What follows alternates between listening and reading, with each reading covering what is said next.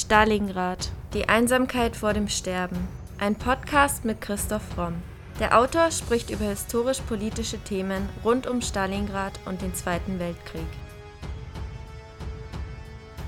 Thema der heutigen Folge: Philipp Freiherr von Böselager.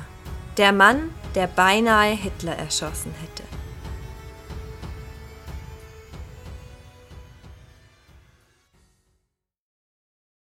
Ich hätte ihn erschießen können, lamentiert von Böselager in einem Interview und fügt noch hinzu, ich sehe Hitler und denke, hättest du ihn doch erschossen. Denn er hätte tatsächlich die Chance dazu gehabt.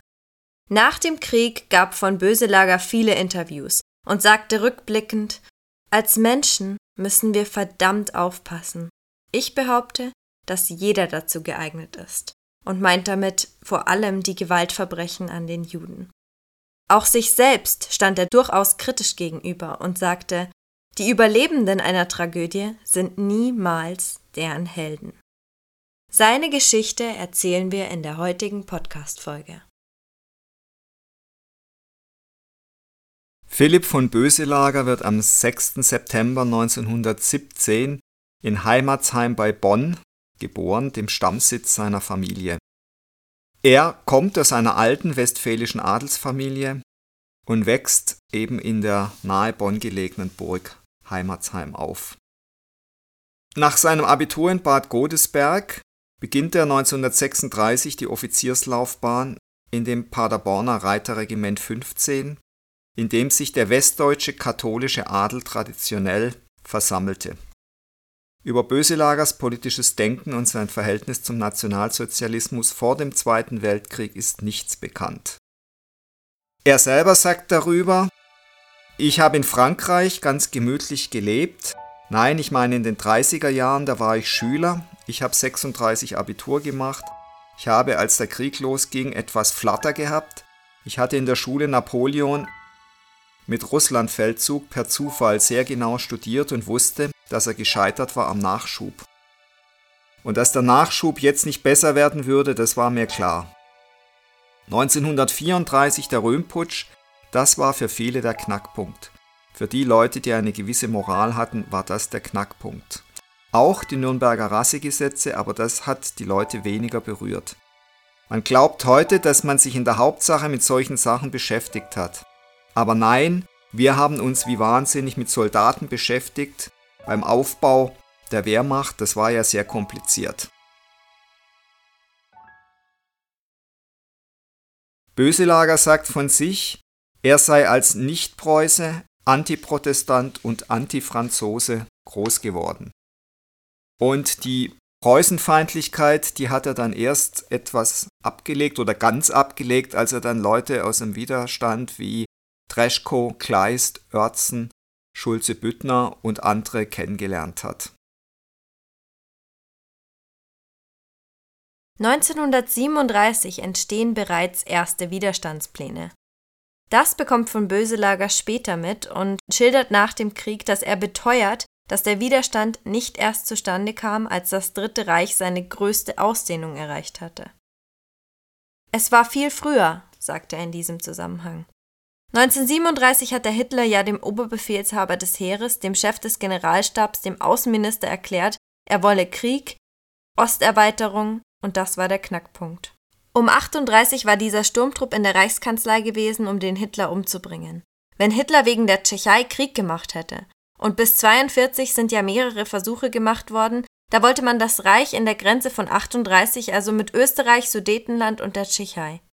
Und danach ging es nicht mehr darum, das Reich zu retten, sondern die Verbrechen zu stoppen. Von Böselager berichtet außerdem, wie er das erste Mal mitbekommen hat, dass es Massenerschießungen hinter der Front gibt.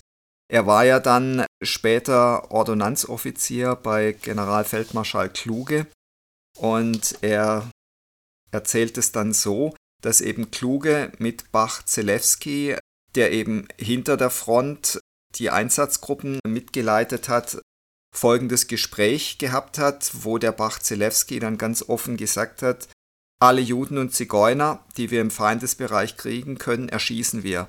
Und das war also das erste Mal, dass Böselager das nicht von einem besoffenen SA-Mann, sondern von ganz oben gehört hat.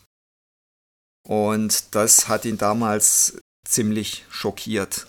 Er hat auch erst viel später erfahren, dass 1938 der zeitweilige Reichskanzler Papen, der dann in Wien war, dass den SS-Leute in der Badewanne ersäuft und dann in die Donau geworfen und Selbstmord vorgetäuscht haben. Also das war auch eine Geschichte, wo man dann halt mitgekriegt hat, wie unglaublich skrupellos und brutal die vorgegangen sind, um missliebige Leute loszuwerden. Vorher, 3940, nimmt Böselager als Oberleutnant an dem Überfall auf Polen teil und dann am Westfeldzug gegen Frankreich und er wird im März 43 zum Rittmeister ernannt. Und er wird 41 an der Ostfront schwer verwundet und eben danach wird er dann 42 Ordonnanzoffizier bei Generalfeldmarschall von Kluge. Interessant ist auch, wie er sich zu Hitler äußert. Man, man fragt ihn dann, ob er Hitler als dämonisch empfunden hat und er sagt dazu, nein, ich habe ihn mehrmals gesehen bei Kluge, also beim Generalfeldmarschall. Und wir haben ja erlebt, wie militärisch blöd er war. Ja, richtig blöd und auch verbrecherisch. Da gab es eine Geschichte aus dem Herbst 42, Frühjahr 43. Da kamen drei Ukrainer zu Treschko, also ein weiterer führender Widerstandskämpfer, und boten ihm an, der Heerestruppe eine Truppe aufzustellen, dass wenn man der Ukraine nach dem Krieg eine gewisse Selbstständigkeit und territoriale Selbstständigkeit zugestehen würde, dann waren die also bereit, gegen Stalin zu kämpfen. Und das war damals, fanden viele Offiziere eine große Chance und man hat dann diese drei Leute zu Hitler geschickt, um ihm das vorzutragen. Und Hitler hat das Gutachten aber gar nicht gelesen und die drei Leute gleich erschießen lassen, mit der Begründung, die russische Elite, die müsse man vernichten. Und er sagt dazu, wenn Sie so etwas erleben, wenn Sie schon am Stock gehen militärisch, dann fassen Sie so eine Blödheit nicht. Mit Kluge zusammen war von Böselager auch mehrmals bei Hitler. Darüber sagt er, Natürlich, ich habe erbitterte Entscheidungen mitbekommen. Bei den Treffen von Kluge und Hitler ging es immer darum, dass er einen Angriff plante, den die Heeresgruppe ablehnte oder umgekehrt. Kluge und Hitler haben sich mehrmals erbittert gestritten, so erzählt vom Böselager. Ich dachte mehrmals, jetzt wird er entlassen. Über einen Fall sagt er, dann hat der Hitler unglaublich geschickt am Schluss immer abgewunken und hat gesagt, im Übrigen, Herr Feldmarschall, Ihrer Frau habe ich zu ihrem Geburtstag 23 gelbe Rosen geschickt. Wir müssen uns die Sache nochmal überlegen und eine Nacht drüber schlafen. Ich rufe Sie morgen nochmal an. Und wie Böselager berichtet, rief er dann natürlich nicht an, war nicht zu erreichen und der Befehl wurde genau so ausgeführt, wie Hitler das wollte. Kluge hätte hart gekämpft, so von Böselager, und bei diesen Begegnungen habe er selbst Hitler nie bewundert. Denn für ihn habe Hitler überhaupt kein Charisma gehabt.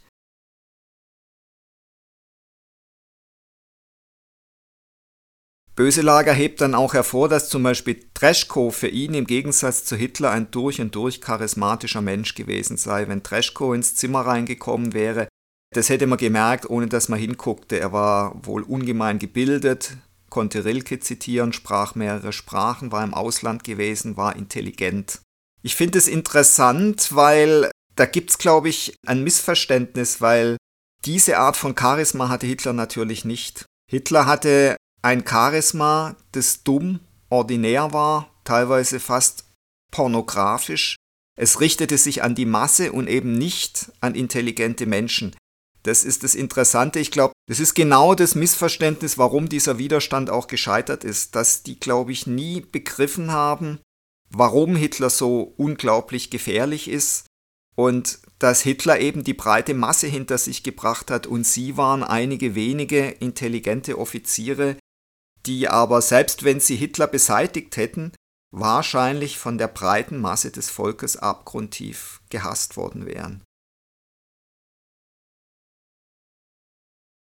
Als von Böselager nach dem Krieg einmal gefragt wurde, ob er überlegt hatte, sich jemand anzuvertrauen, zum Beispiel einem Geistlichen, sagte er, nein, man konnte mit niemandem reden. Das musste man alleine mit sich ausmachen. Er sagt, die vielen Meldungen, die er zu dieser Zeit hörte, machten ihn fertig. So zum Beispiel auch eine vom 10. Juni 1942. Auf dieser Meldung stand als letzter Punkt fünftens Zigeuner Sonderbehandlung. Und ich sagte dem Feldmarschall, ich wüsste nicht, was das heißen soll. Das sagte er, das macht nichts. Der SS-Obergruppenführer kommt ja in drei Tagen zum Vortrag. Erinnern Sie mich daran und dann frage ich ihn. Noch im selben Jahr stieß vom Böselager, damals persönlicher Ordonnanzoffizier des Generalfeldmarschalls von Kluge, wie sein älterer Bruder Georg auch, zum Widerstand. In dieser Zeit hatte sich in der Heeresgruppe Mitte um Treschko und dessen Ordonnanzoffizier Fabian von Schlabrendorf die stärkste Oppositionsgruppe gegen Hitler herausgebildet.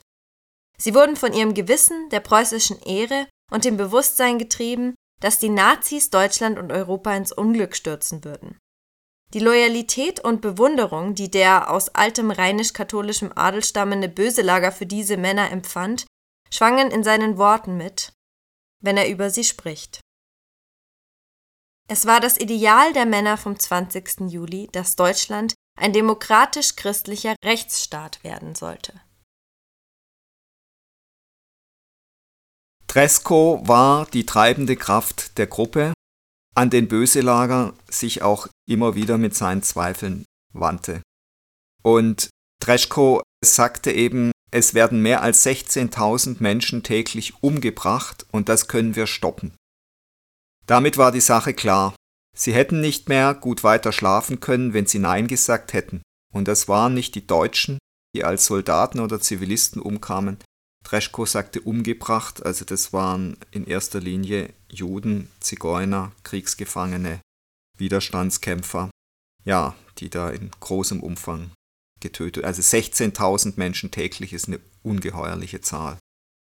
Ein großes Problem für viele, und da hatte auch Böselager Zweifel, war natürlich, dass sie einen Eid geschworen hatten als Offiziere, und zwar sie hatten Hitler den Treueid geschworen, der ja Oberbefehlshaber war mittlerweile.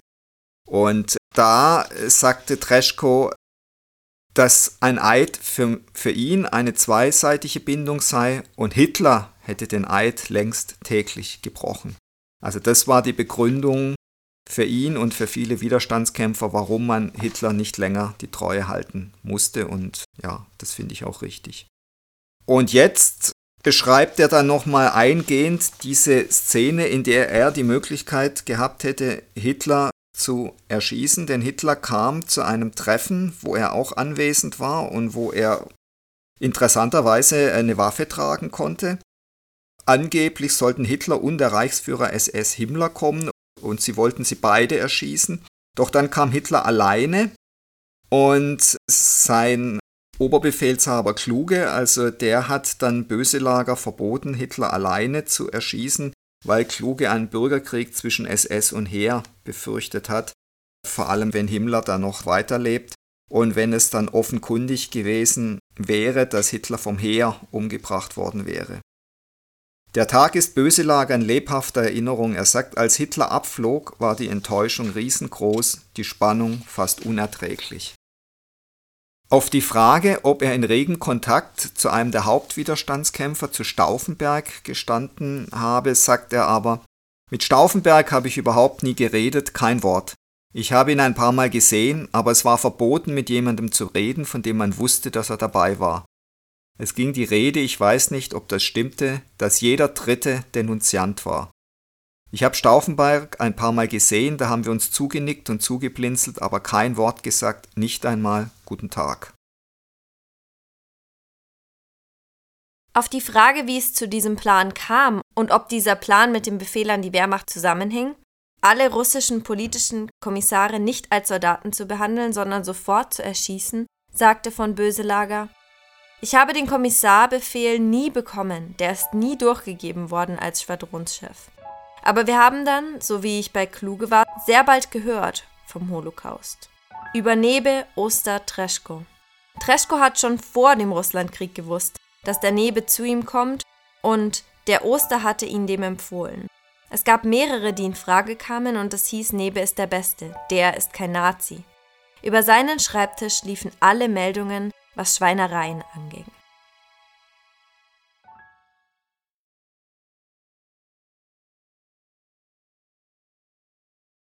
Über Arthur Nebe ist noch zu sagen, dass der Chef einer SS-Einsatzgruppe war. Das heißt, er war auf der einen Seite aktiv an der Vernichtung von Juden, von Partisanen beteiligt hat aber eben interessanterweise auf der anderen Seite auch mit Leuten vom Widerstand zusammengearbeitet, war also auch eine sehr ambivalente Figur.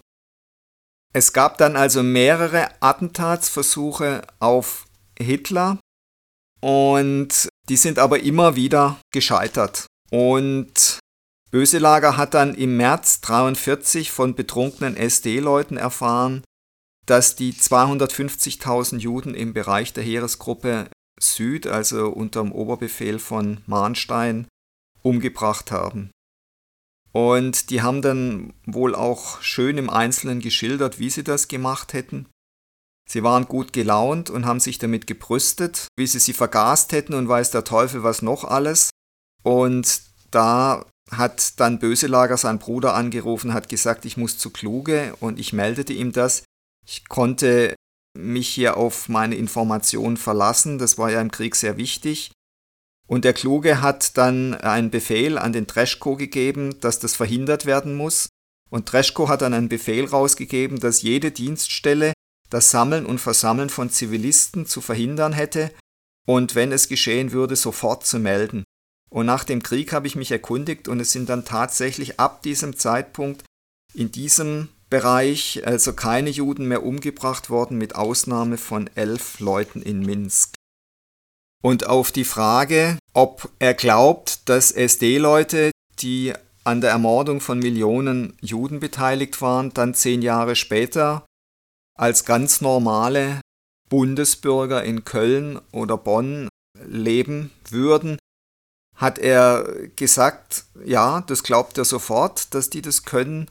Und er sagt dann wörtlich, deshalb behaupte ich, dass jeder zu solchen Verbrechen geeignet ist. Es gab ja SS-Leute, die am Schluss mit in die Öfen reingesprungen sind, nachdem sie zehnmal die Juden da reingesperrt haben und die es selbst nicht mehr ertragen haben. Und es gab eben andere, die das völlig kalt gelassen hat und die danach ihr ganz normales, biederes Leben in der Bundesrepublik geführt haben. Und er sagt dann am Ende, wir sind viel mehr zu solchen Verbrechen geeignet, als wir glauben, und ich fürchte, dass er da recht hat. Von seinem Bruder Georg erfuhr Philipp von Böselager 1944, dass ein Attentat im Führerhauptquartier Wolfschanze bevorstand. Zur Absicherung dieses Umsturzes sollte von Böselager mit rund 1000 Mann des Kavallerieregiments nach Berlin geflogen werden. Darüber berichtet er: Bereits am 15. Juli begann ich, Truppen der Reiterbrigade aus der Ostfront vorsichtig herauszuziehen. Am 18. Juli begann dann ein Gewaltritt Richtung Westen zu einem Flughafen. Doch am 20. Juli steckte mir ein Major einen Zettel mit der Nachricht zu, alles in die alten Löcher. Das war das Deckwort für Attentat gescheitert. Es muss den Offizieren schon komisch vorgekommen sein. Erst ritt man in einem Höllentempo Richtung Westen, dann machte man plötzlich kehrt und stürmte zurück. Manch einer ahnte wohl etwas, aber alle hielten den Mund. Von Böselager sagt, das möge vielleicht makaber klingen, doch die Angst vor Entdeckung sank erst, als sein Bruder im August 1944 fiel. Georg wurde nach seinem Tod zum Oberst befördert und erhielt die Schwerter zum Eichenlaub des Ritterkreuzes des Eisernen Kreuzes, berichtet er. Da wuchs in mir die Hoffnung, dass die Nazis von unserer Beteiligung nichts merken würden. Eine andere Hoffnung war mit dem 20. Juli jedoch zerstoben. Dies war offenkundig die letzte Chance für ein erfolgreiches Attentat auf Hitler und einen schnellen Abbruch des Krieges. Interessant ist auch, was Böselager über seine Bedenken zum Widerstand berichtet. Zum einen war für ihn klar, so hat es auf jeden Fall damals geglaubt, dass die Tore dann zu sein würden und dass Stauffenberg, wenn er die Bombe gezündet hätte, da nie mehr heil rauskommen würde. Der musste aber heil rauskommen, weil er eben dann in Berlin den Walküre-Befehl unterschreiben musste und ohne Stauffenberg, das war klar, hatte der Widerstand keine Chance auf Erfolg. Und er sagt dann auch im Nachhinein, über die Stimmung war man ja sehr genau orientiert. 80 Prozent der Deutschen glaubten nach wie vor an Hitler. Es war vollkommen klar, dass man sofort hätte kapitulieren müssen im Westen. Und dann hätte man versuchen wollen, sich mit den Russen möglichst bald zu einigen. Und dann war das einzige, sagt Böselager, was ich weiß, dass wenn es geglückt wäre, dass dann freie Wahlen hätten stattfinden sollten. Also man merkt, auf welch dünnen Beinen der Widerstand gestanden wäre, selbst wenn er insofern Erfolg gehabt hätte, dass man Hitler da hätte umbringen können. Also die Frage, ob die Widerstandskämpfer sich dann gegen die restlichen Nazis und vor allem gegen einen Großteil der Bevölkerung, auch gegen einen Großteil der Soldaten, die immer noch an Hitler geglaubt haben, hätte durchsetzen können, ja, das muss man bezweifeln. Von Böselager kämpfte anschließend in dem von seinem Bruder geführten Reiterregiment Mitte und dessen Nachfolgeorganisationen als Schwadronschef. Später als Abteilungs- und dann Regimentskommandeur, zuletzt hatte er den Dienstgrad eines Obersts. Über diese Zeit und vor allem das Verhältnis zu seinem Bruder sagt von Böselager: Mein Bruder und ich, das kann sich auch keiner mehr vorstellen. Er war der bessere, der schneidigere, ich vielleicht der intelligentere, und es gab überhaupt keine Geschichte, wo wir in militärischen Dingen andere Ansichten hatten. Er sagte, so und so ist die Lage, dann sagte ich ihm schon, was ich mache. Er hat mir nie einen Befehl erteilt. Das klappte und wie der gefallen ist, mit ihm konnte man reden, das war schrecklich für mich. Während des Jahres 1944 berichtet von Böselager, dass er jeden Tag damit rechnete, geschnappt zu werden. Ständig trug er eine Zyankali-Kapsel in seiner Brusttasche, um nicht lebend in die Hände der Folterer zu geraten oder am Ende gar seine Kameraden zu verraten. Den Knopf an seiner Uniform ließ er geöffnet, um schneller an das Gift kommen zu können, falls es nötig wäre. Jedes Geräusch, jedes vorbeifahrende Fahrzeug ließ ihn aufschrecken, berichtet er. Wenn er sich daran erinnerte, fasste er sich Jahre später noch immer an die Tasche seines Sakkos. Während mehrere Mitverschwörer in der Heeresgruppe Mitte von der Gestapo bald enttarnt und verhaftet werden, sich töteten oder in sowjetische Gefangenschaft gingen, blieb die Rolle Böselagers tatsächlich unentdeckt. Und er sagt über diese Zeit, die Tage nach dem 20. Juli 1944 waren deprimierend und zermürbend. Täglich hörte man von Verhaftungen, Hinrichtungen oder Selbstmorden von Beteiligten und Freunden. Täglich wurde man einsamer. Und über die Ziankali-Kapsel sagt er, wenn es zu einer Verhaftung gekommen wäre, hätte ich die genommen, denn ich hatte Angst davor, dass mich die Nazis foltern würden und ich dann geredet hätte. Seiner Pflicht als Soldat wollte sich Böselager auch nach diesen Ereignissen nicht entziehen. Ich führte ein Regiment und wir lagen vor Ostpreußen. Es war meine Aufgabe, das Land zu schützen und die Soldaten mit möglichst geringen Verlusten nach Hause zu bringen. An das Kriegsende denkt der tiefgläubige Böselager, der im Gottesdienst der jährlichen Gedenkfeier am 20. Juli das wichtigste Ereignis neben all den rituellen Formen sieht, mit gemischten Gefühlen. Er sagt, der 8. Mai 1945 war einerseits ein Tag der Befreiung, auch der Befreiung davon, mit der täglichen Angst vor Verhaftung leben zu müssen. Aber es war auch ein Tag der Bedrückung und Trauer. Ich konnte zwar wieder nach Hause gehen, aber viele Pommern, Schlesier und Ostpreußen aus meinem Regiment wussten nicht, wo ihre Angehörigen sind und ob sie überhaupt in ihre Heimat würden zurückkehren können. Und über allem schwebte die Frage, wie würde es wohl mit Deutschland weitergehen. Im Mai 1945 geriet von Böselager am Tauernpass mit seinem Reiterverband in britische Kriegsgefangenschaft, aus der er kurz darauf nach Hause entlassen wurde. Da war dann plötzlich die Angst weg. Von Böselager berichtet, am 8. Mai bin ich über die Mur geritten bei Graz und da habe ich meine Zyankali-Kapsel rausgenommen, vom Pferde aus und in die Mur geworfen. Nach Kriegsende studierte von Böselager bis 1949 Volkswirtschaft und Jura in Bonn und übernahm zugleich schrittweise die Verwaltung des elterlichen Besitzes.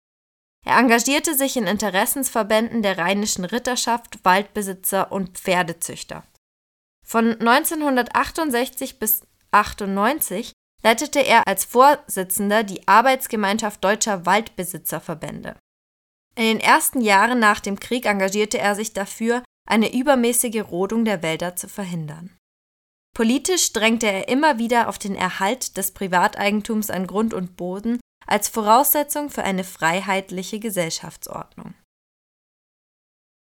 Er wurde einmal gefragt, ob er nach dem Krieg noch Kontakt zu den anderen Widerstandskämpfern hatte. Darauf sagte er Nein. Es war strikt verboten, dass wir Adressen aufschrieben, nirgendwo von irgendjemand. Ich wusste nur, die sind von Pommern, der Kleist und andere, aber ich wusste nicht mal, wer noch lebt, geschweige denn, wo ihre Familien sind. Ganz langsam mit Schlabrendorf und Gerstenmeier kam das wieder, dass wir uns getroffen haben. Aber ich hatte beispielsweise keine Ahnung, wer die Mutter von Schlabrendorf war oder dass sie aus Süddeutschland war.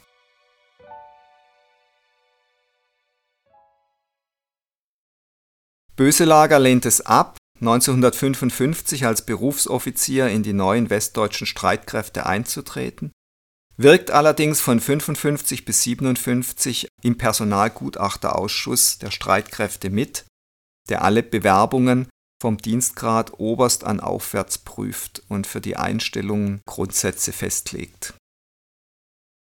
Auf die Frage, ob er in den 50er, 60er Jahren das Gefühl hatte, dass er wegen seiner Teilnahme am Widerstand gegen Hitler skeptisch betrachtet wurde, sagt er, nein, wir wurden nicht angeguckt, man sprach nicht darüber, das war tabu, es ging darum, das Haus wieder aufzubauen. Es war lange unglaubwürdig für den normalen Deutschen, dass die Regierung verbrecherisch war. Der Gauleiter, einzelne SA-Leute ja, aber dass die Regierung einen belog und bestahl, das war nicht glaubhaft. Und sobald man das gedacht hatte, schob man das weg, das wollte man da nicht wissen. Seit den 70er Jahren schilderte Böselager als Zeitzeuge in Interviews und Publikationen seine Erlebnisse im Widerstand und trug so zu einer weiten Verbreitung des Wissens über die militärische Opposition im Dritten Reich bei.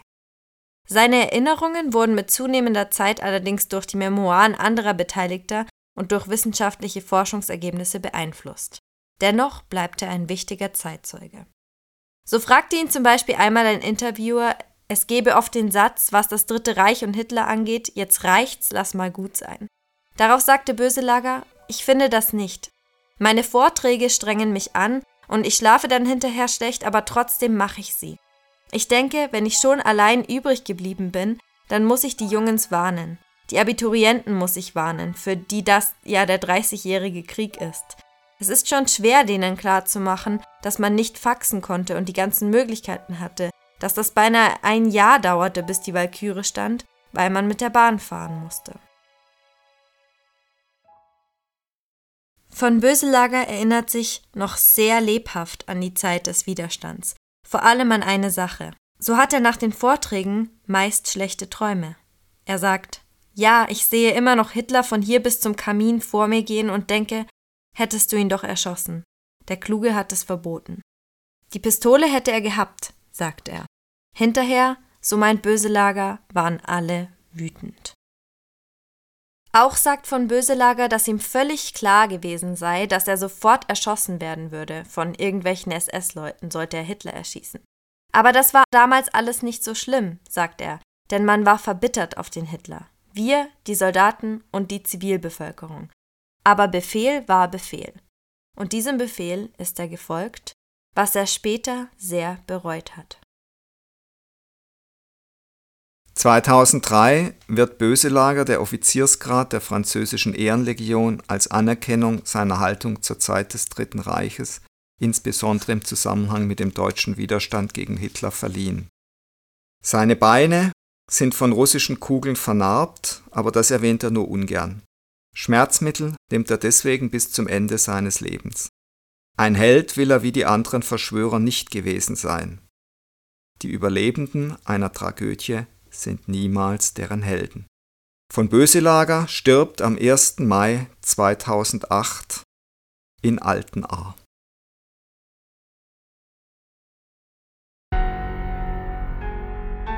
Das war Folge 170 unseres Podcasts Stalingrad, die Einsamkeit vor dem Sterben.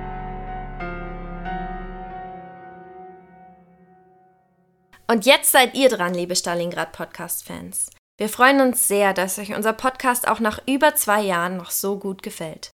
Damit es auch so bleibt, wollen wir von euch hören. Themenvorschläge sowie Anmerkungen und Anregungen nehmen wir gern bei primero.primeroverlag.de oder über Instagram bei primero-verlag entgegen. Und wenn ihr euren Lieblingspodcast anderweitig unterstützen wollt, schaut doch mal auf unserer Website vorbei und browst unser Bücherangebot.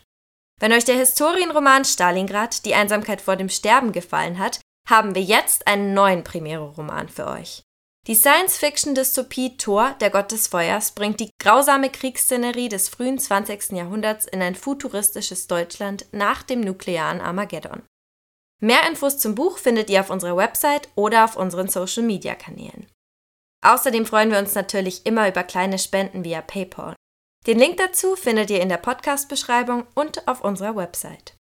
Aber in jedem Fall vielen Dank, dass ihr so treu und interessiert unseren Stalingrad-Podcast hört. Wir hoffen, ihr bleibt uns noch über viele weitere Folgen erhalten.